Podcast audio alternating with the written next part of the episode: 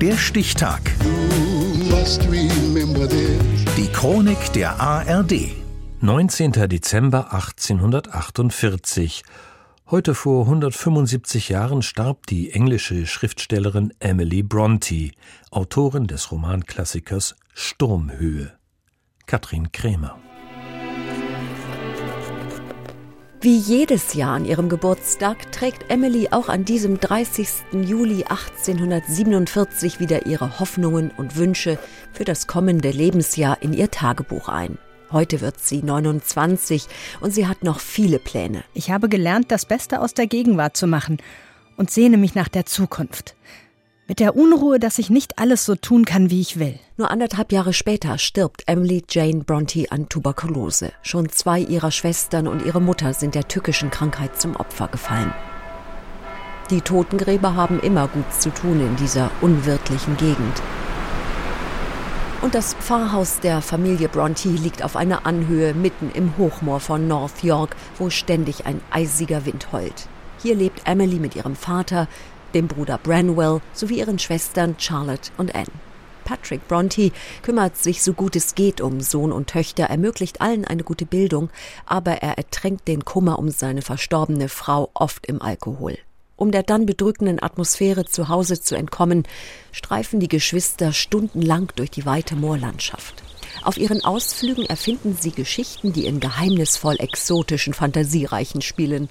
Sie nennen sie Angrier oder Gondel. Später schreiben die Schwestern Gedichte, die aber unter Pseudonym erscheinen. Kara, Alice und Acton Bell.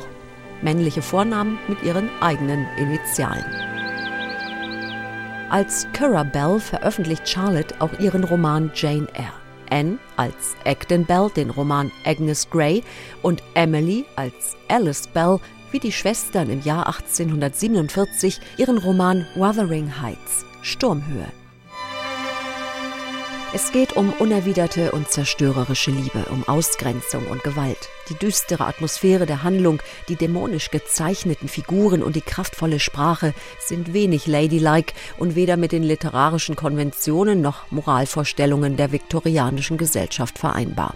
Die Öffentlichkeit ist außer sich, hinter den geschlossenen Türen allerdings auch vor Begeisterung. X-mal wird die Skandalgeschichte, in deren Mittelpunkt der Außenseiter und rachsüchtige Heathcliff und seine große Liebe Catherine stehen, verfilmt. Heathcliff. Lass uns verschwinden. Wann? Jetzt gleich. Die TV-Adaption der BBC von 1968 inspiriert Popstar Kate Bush zu ihrer Debütsingle Wuthering Heights, die 1977 erscheint. Charlotte Bronte beschreibt ihre zwei Jahre jüngere Schwester Emily als großmütig, aber auch jäh und hitzig und völlig unbeugsam. Vor allem aber gilt Emily Brontes Leidenschaft der Natur.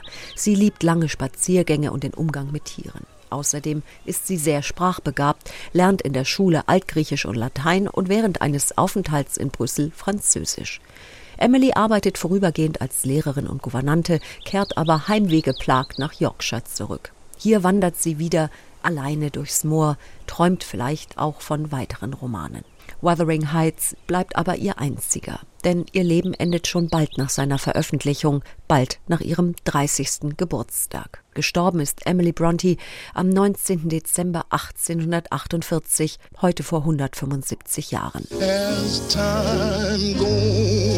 Der Stichtag. Die Chronik von ARD und Deutschlandfunk Kultur. Produziert von Radio Bremen.